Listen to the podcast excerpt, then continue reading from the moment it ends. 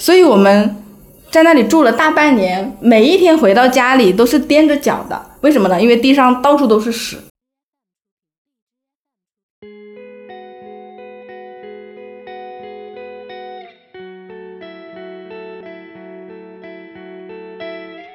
你好，欢迎来到听他说 FM，我是雨白，这里是由主人公自己讲述的真实故事节目。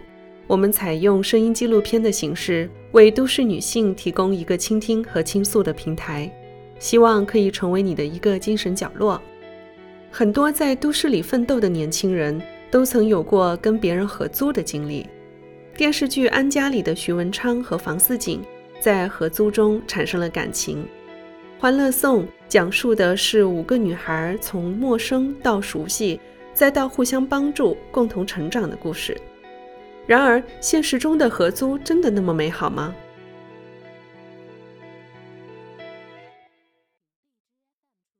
大家好，我是朴仔饭的迷妹朴小饭。我今年已经二十五岁了，到广州来已经有四年了。然后现在是在音乐唱片公司做一个普通的小白领。是一个饱含善意的一个暴躁人吧。如果他做了很多很多让我不愉快的事情，做到第十次左右的时候，如果这根弦崩了，我就会开始对他暴躁。一开始呢，我们是找的二房东合租，一共有四间房，就会有一些奇奇怪怪的女生一起住在里边。我当时是做酒店前台。所以就是我可能会晚上很晚的回来，或者是上通宵班，早上很早的回来，就是和正常上班是不一样的。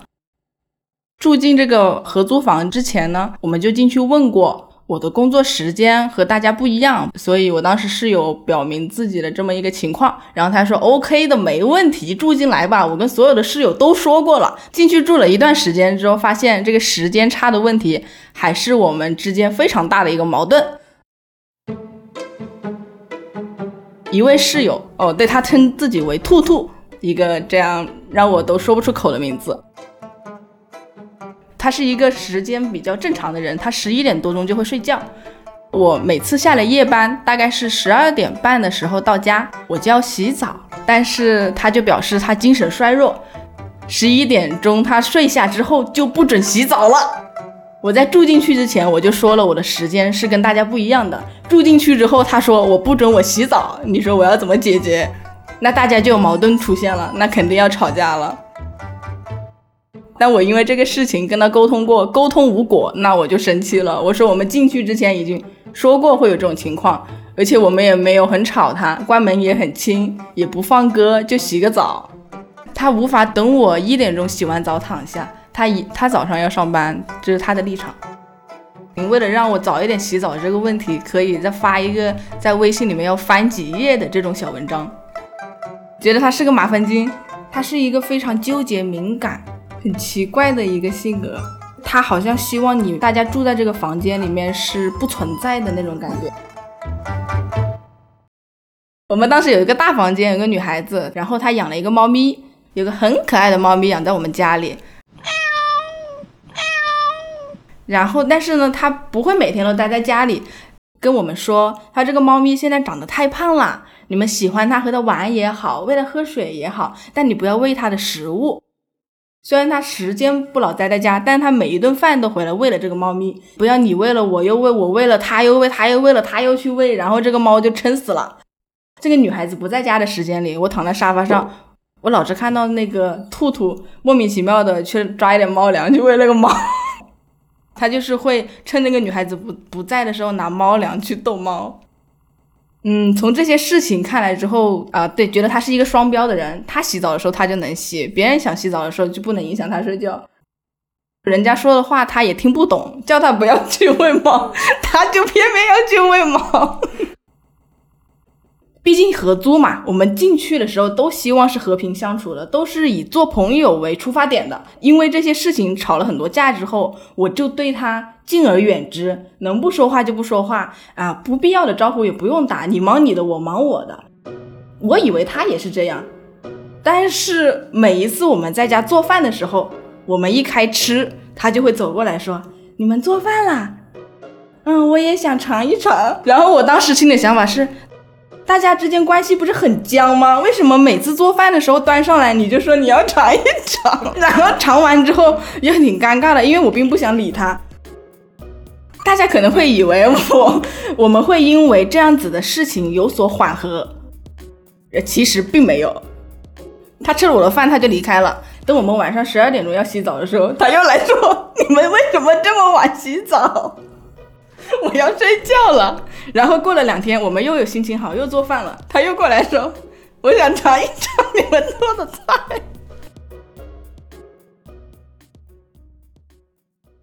嗯，然后这个兔兔跟我们之间呢就非常的不愉快，他有事没事就把一些很不起眼的小事搞到二房东那里去，后面二房东都被他逼疯了，过来找我们说你们到底有什么问题？一个关灯的问题而已，为什么要闹到我这里来？一定要我亲自到你们房子来解决呢？然后后面他的租期到期，他就选择离开了。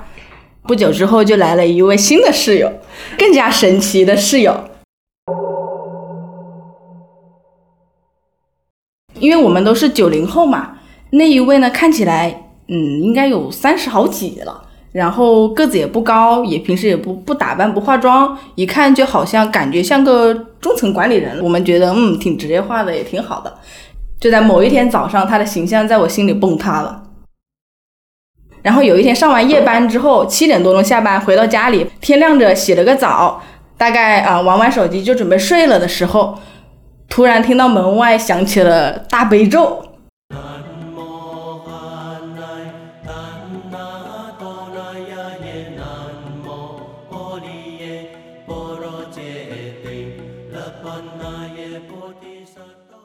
我觉得很震惊，然后我赶紧起床一去看，把门一打开，跑到客厅，整个客厅都烟雾缭绕，然后。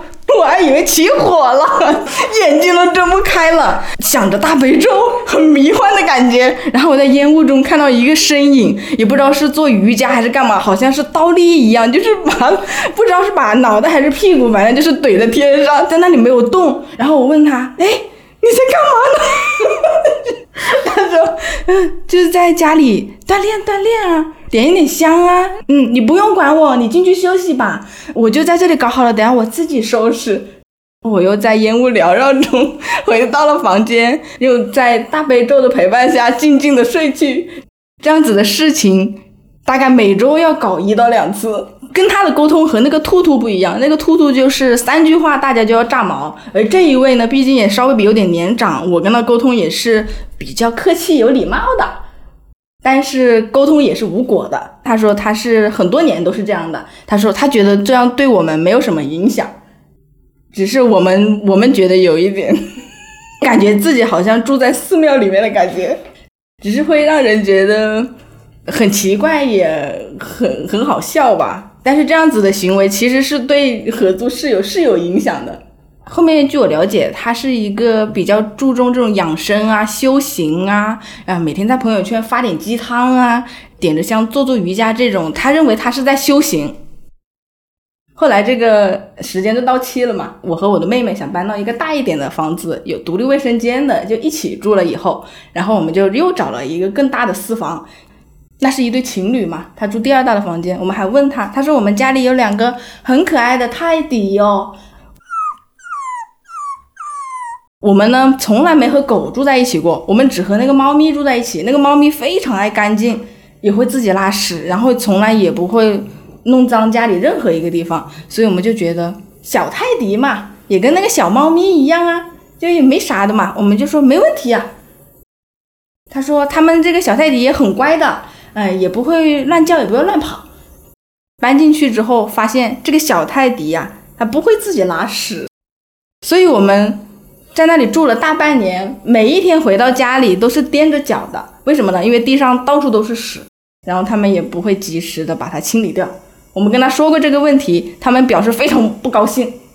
他说他才几个月，他很小，我们已经在教他了。嗯，但是他就是这样，我们会尽量把这些都清理掉的。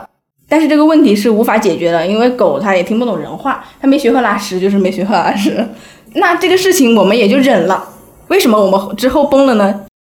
就是因为有一天我去洗衣机那里洗衣服，把那个洗衣机的盖子一打开，里面是空的，但是我却闻到了一种怪怪的味道。我当时还在想，嗯，难道狗今天在阳台拉的屎，它们没有拖干净，就有这种残留的味道？我就继续把我的衣服丢进去洗了。又过了一段时间，就还是觉得这个洗衣机每次靠近那里就有怪怪的味道。直到有一天，他们的衣服在里面刚洗完，我要去提醒他们晒的时候，我把盖子一打开，仔细一看，发现里面是狗的衣服，还有好几件，然后沾着一些狗的毛啊什么的，一种非常难以描述的味道。呃，看到这件事情之后，我就要找他们理论这个事情了，这个事情太不应该了，所以我们之间就爆发了很大的一个矛盾。他们表示行啊，我知道了，下次不这样洗了。可是他们的态度非常的不好。他们在说这个事情之前，还会说，呃，我们的垃圾又没有及时丢啊，呃，有时候碗也是，他要我们吃完饭，呃，他要我们做完饭马上洗碗。所以每次我们端着香喷喷的菜坐在那个桌上准备吃饭的时候，他就会走出来对我说：“你们先把碗洗了。”所以他们就会以这些事情、一些生活上的习惯问题来反驳我，呃，然后我却忍受着每天。踮着脚走在屎的房间里，然后还要跟狗的衣服一起洗，大吵一架，大家就翻脸。以后他跟我说什么，我都很暴躁的回应他。例如他跟我说：“哎，你们的垃圾。”然后我就会摔门，我不听他说话。然后我们后面就选择离开了，呃，就我和我妹妹两个人就花了钱租了一个整租的一个房子，我们来挑室友。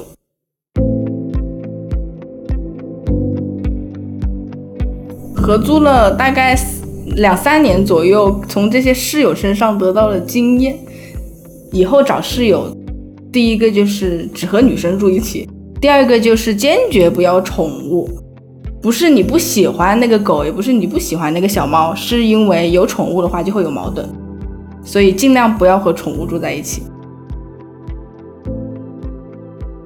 以呃以后我找室友不会以做朋友的出发点去做了，以后大家就是室友，没有到一定程度不要成为朋友，大家就各自的生活轨道各自分开就好了。你工作你的，我我生活我的，然后不需要有太多交集，不需要每天搅在一起吃饭，搅在一起做饭，交叉的这种轨道越多，矛盾就会越多。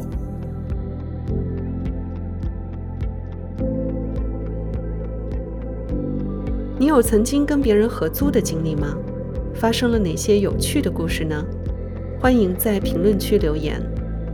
你现在正在收听的是真人故事节目《听他说 FM》，我是主播雨白。